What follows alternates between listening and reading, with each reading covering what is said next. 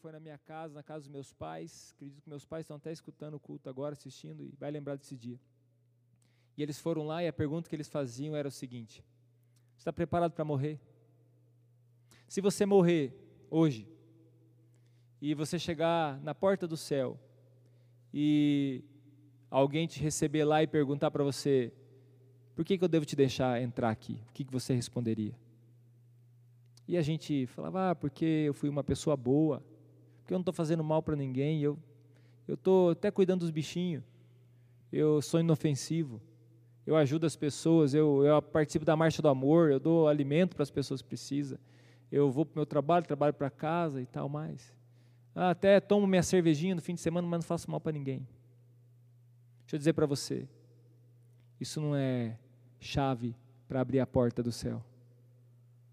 A única chave que abre a porta do céu se chama Jesus Cristo, é o único caminho. E para se achegar até Ele tem que ter arrependimento, tem que se arrepender dos seus pecados, e tem que depender da graça. É a Bíblia que diz, Efésios capítulo 2, versículo 8 ao 9, diz: Pois vocês são salvos pela graça, por meio da fé, e isso não vem de vocês, é dom de Deus, não é de obras, para que ninguém se glorie. Não é de obras, não é pela tua vida, mas primeiramente um ato de fé e de graça, é de entrega, de renúncia. Senhor, eu não quero viver mais a minha vida, mas quero que o Senhor viva. Agora você pode dizer, porque a circunstância está terrível, e você pode dizer: Senhor, eu quero que o Senhor viva a minha vida. O que mais você quer perder? É melhor você perder a sua vida e ganhar a eternidade do que você ganhar a sua vida e ir direto para o inferno. Quer dizer para você a esperança, o futuro que Deus tem para você, eternidade. Meu querido, estou em paz para morrer. Quando eu fiquei sabendo dessa circunstância, eu acho que é só os princípios das dores, como diz a palavra, eu, eu analisei minha vida, Senhor, estou preparado para estar contigo, tenho feito a tua vontade, eu estou vivendo os teus propósitos, porque às vezes você está preparado, mas você não está nem fazendo o que Deus te falou para fazer. Estou falando para quem já é cristão. Às vezes você está preparado, mas você não está nem fazendo o que Deus pediu para você fazer. Você está cheio de promessa, que você fez para Deus, e promessa, e promessa, e promessa, e nunca cumpriu, ou cumpriu metade. Aqui, ó. Agora é hora daqueles que são homens e mulheres de verdade se levantar, num ato de fé e humildade. Eu vim de propósito com essa camiseta aqui, ela é laranja, laranja está na moda. Está escrito: Eu sou o terceiro. É esse tempo que a nossa nação vai viver. É o tempo de viver isso aqui, ó a mensagem vai se tornar real. Um dia, nós vamos prestar conta diante de Deus. Você sabia disso? Um dia você vai prestar conta para Deus. Deixa eu ler a Bíblia para você. Romanos 14, versículo 12 diz: Assim, cada um de nós prestará conta de si mesmo a Deus. Mateus, capítulo 12, versículo 36 diz: Mas eu lhes digo que, no dia do juízo, os homens haverão de dar conta de toda palavra inútil que tiveram falado. Pois por suas palavras você será absolvido e por suas palavras será condenado. Mateus 12, do 36 ao 37.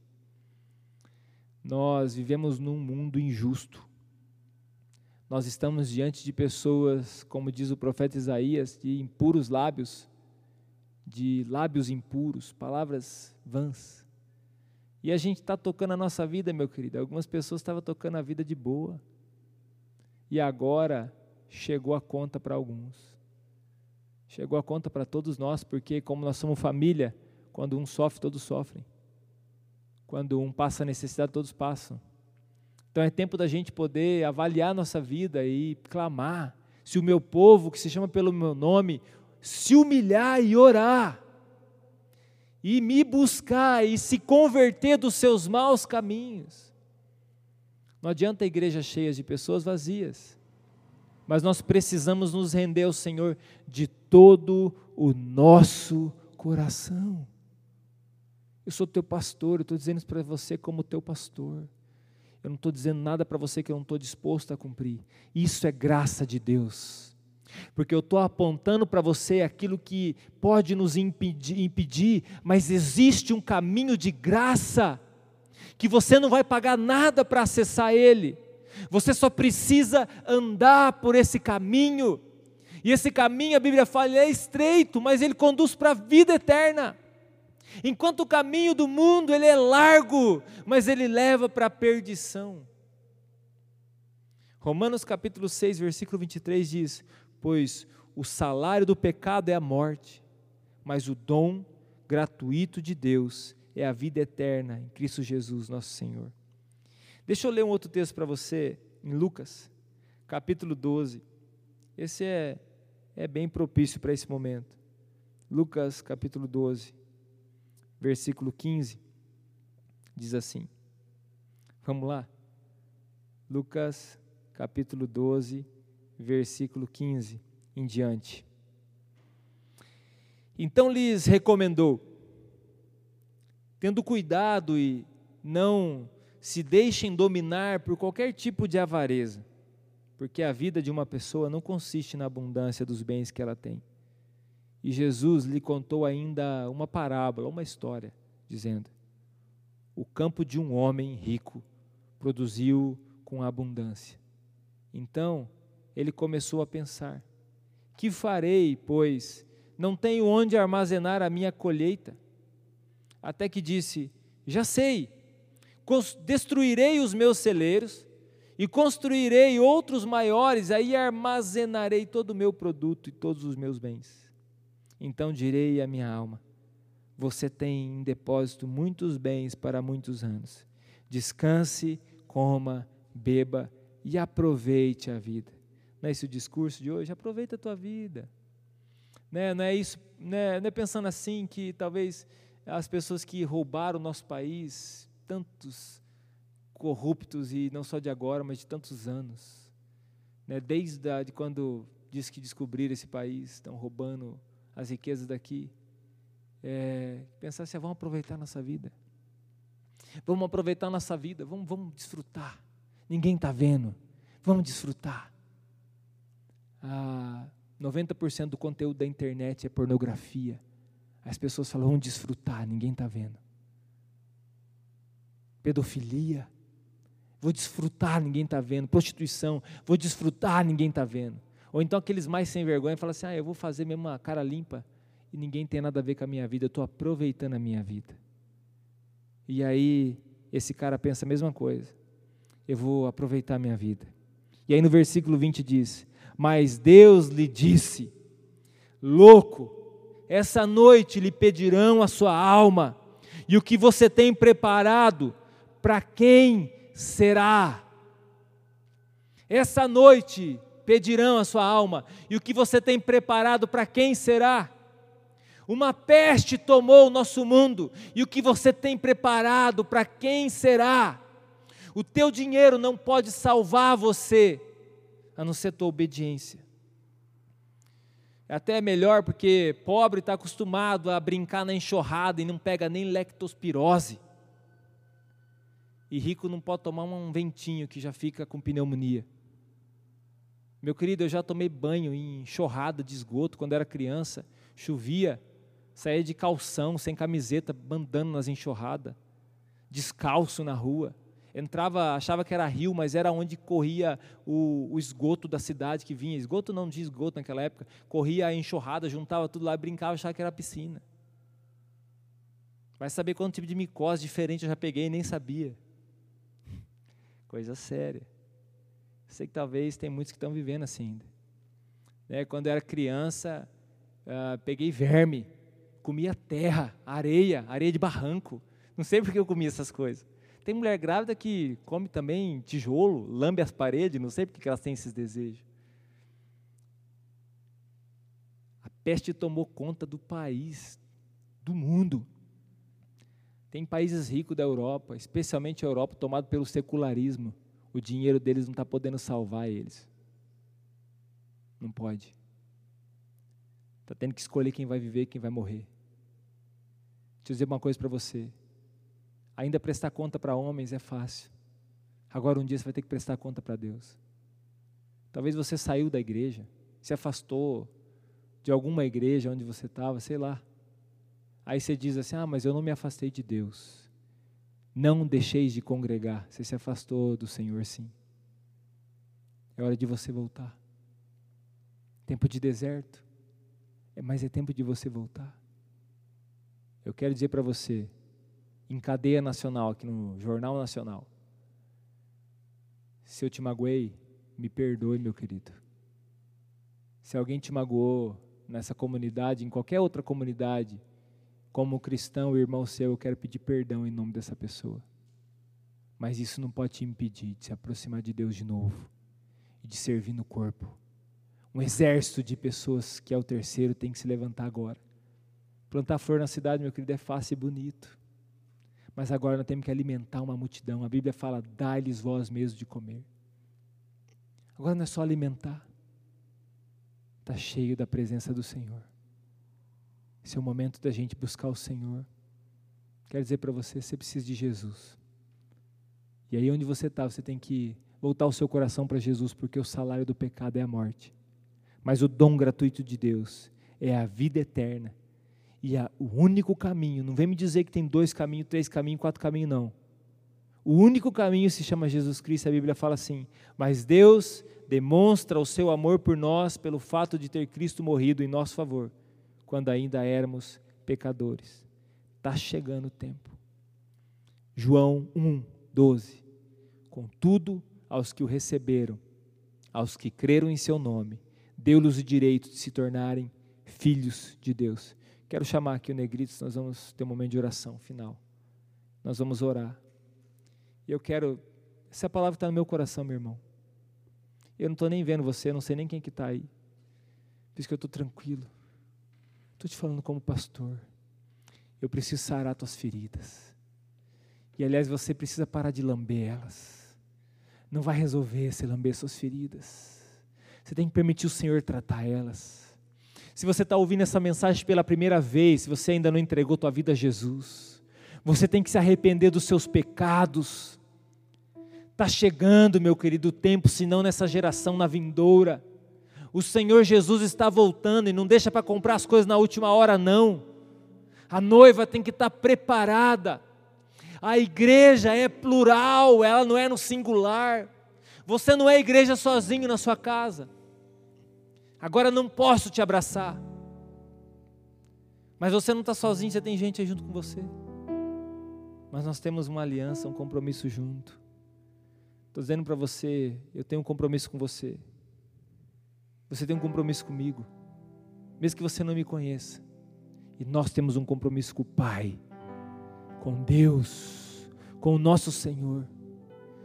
Filho, independente de onde você estiver, essas 170 pessoas que estão acompanhando esse culto agora, você quer voltar para Jesus, manda uma mensagem, nós queremos cuidar de você.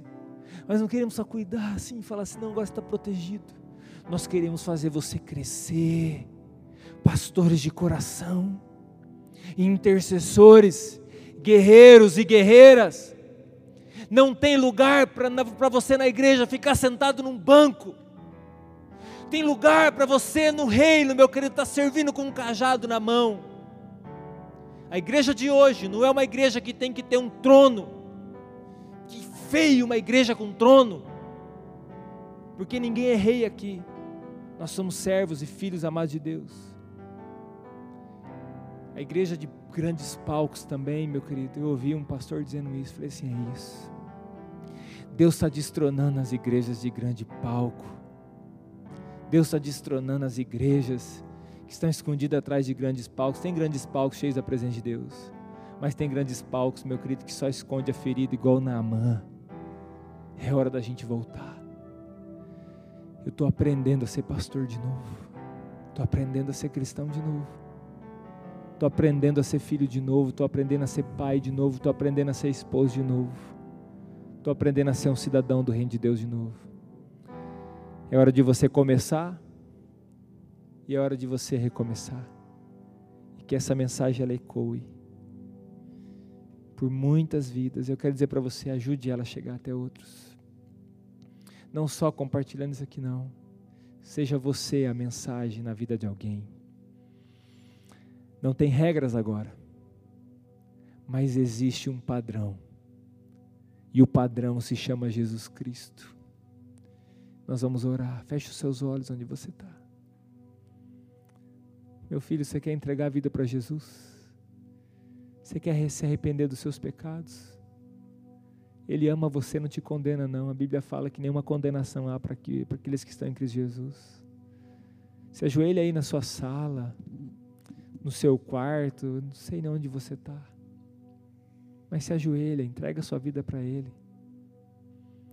Se você está estava sozinho, afastado da noiva, da igreja, e está se reconciliando, nesse momento, dobre o seu joelho, se reconcilie com Cristo e com a noiva, porque Jesus ama a igreja. Jesus não ama o CNPJ da igreja, não, Jesus ama a igreja, pessoas. Manda uma mensagem para mim, ou para teu pastor, ou para quem seja. Se reconcilie com Cristo. A nossa cidade inteira, a nossa nação vai se voltar para Jesus, não tem outro caminho. Senhor, nós entregamos o nosso coração a Ti diante dessa situação. Para onde nós iremos, Senhor? Só o Senhor tem palavras de vida eterna. Para quem nós iremos se só o Senhor tem palavra de vida eterna? Senhor, nós voltamos nossos olhos para Ti, porque é de Ti que vem o nosso socorro. Eu volto os meus olhos para Ti, porque de Ti vem o meu socorro, Pai. Senhor, em nome de Jesus, recebe esse Teu filho agora, recebe essa Tua filha, essa família de novo, de volta para casa, em nome de Jesus, em nome de Jesus. É dia de salvação posso dizer uma coisa para você de coração, já é o final. Mas eu amo você. Eu escrevi aqui para não esquecer. Eu amo você. Essa terra precisa de pais e mães espirituais. Esse foi o clamor que Deus colocou no meu coração nessa virada de ano. E é o que Ele está colocando no coração da igreja: pais e mães espirituais. Esse tempo de deserto vai passar e essa terra vai precisar de pais e mães espirituais. É você por favor, se levanta. Se acerte com quem você tem que se acertar. Se tem que pedir perdão para alguém, vai lá. Perde tempo não, não deixa para depois da manhã ou quando passar a crise não, vai agora. Precisa ir pessoalmente agora. Mas liga, faz alguma coisa, se movimenta, reage, toma uma atitude. Esse tempo vai passar. E nós precisamos de você aqui, ó, na família da fé. Eu, particularmente, já batizei muitas vidas aqui nesse altar. Cadê você? Você está firme? Se você não tiver, volta para casa. Volta para casa do Pai. Em nome de Jesus. O coronavírus ele foi identificado pela primeira vez dia 1 de dezembro de 2019 e se espalhou pelo mundo inteiro em pouco tempo. O Evangelho faz dois mil anos e não terminamos ainda a nossa missão. Vou dizer para você, é tempo da gente apurar. Está ficando feio para nós. Está ficando feio. Eu e você não precisamos apurar. Oração, intercessão e ação. Em nome de Jesus. Quero agradecer a presença de todos vocês. Particularmente quero agradecer a todos os líderes dessa igreja. Quero agradecer aos pastores de coração dessa igreja. Quero agradecer, meu querido, a todos os pastores que estão plantando igreja, os plantadores de igreja, todas essas cidades que eu falei, meus amados, Jesus está com vocês. Aos ministérios dessa igreja, de cada parte desse, desse, desses ministérios que servem na igreja local, que servem a nossa cidade, quero dizer para vocês: eu amo vocês. Que bom que vocês fazem parte de tudo isso. Aproveite esse tempo para o Espírito Santo encher seu coração. Em nome de Jesus. Eu amo você, a minha família ama você. Que você tenha um ótimo domingo. Em nome de Jesus. Se cuida, tá? Respeita, não ande na rua né, não saia nem da caminhada, respeita esse tempo, vamos preservar. Se cuide, se você precisa de alguma coisa, meu querido. Nós atualmente estamos com os nossos celeiros sem nenhum alimento. Eu sei que vai chegar essa semana. Eu, como pastor, eu vou distribuir todos esses alimentos. Fica tranquilo. Se você precisa de alguma coisa, compartilha. Eu vou anotando e vou suprindo as necessidades como pastor. Confia em Deus, nada vai te faltar em nome de Jesus. Vamos estar junto? Junto nós vamos mais longe. Sozinho nós vamos mais rápidos, mas juntos vamos mais longe. Vamos receber a benção. Senhor, que o teu amor esteja sobre essas casas. Que o teu amor esteja sendo sobre cada vida.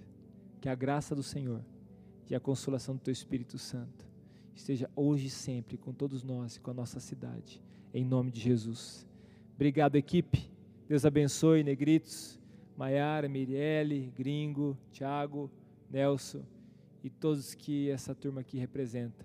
Deus abençoe, galera. Em nome de Jesus. Domingo que vem, sete horas, a gente vai estar reunido de novo. Terça-feira, às oito, célula. Abração. A igreja é maior do que você pensa.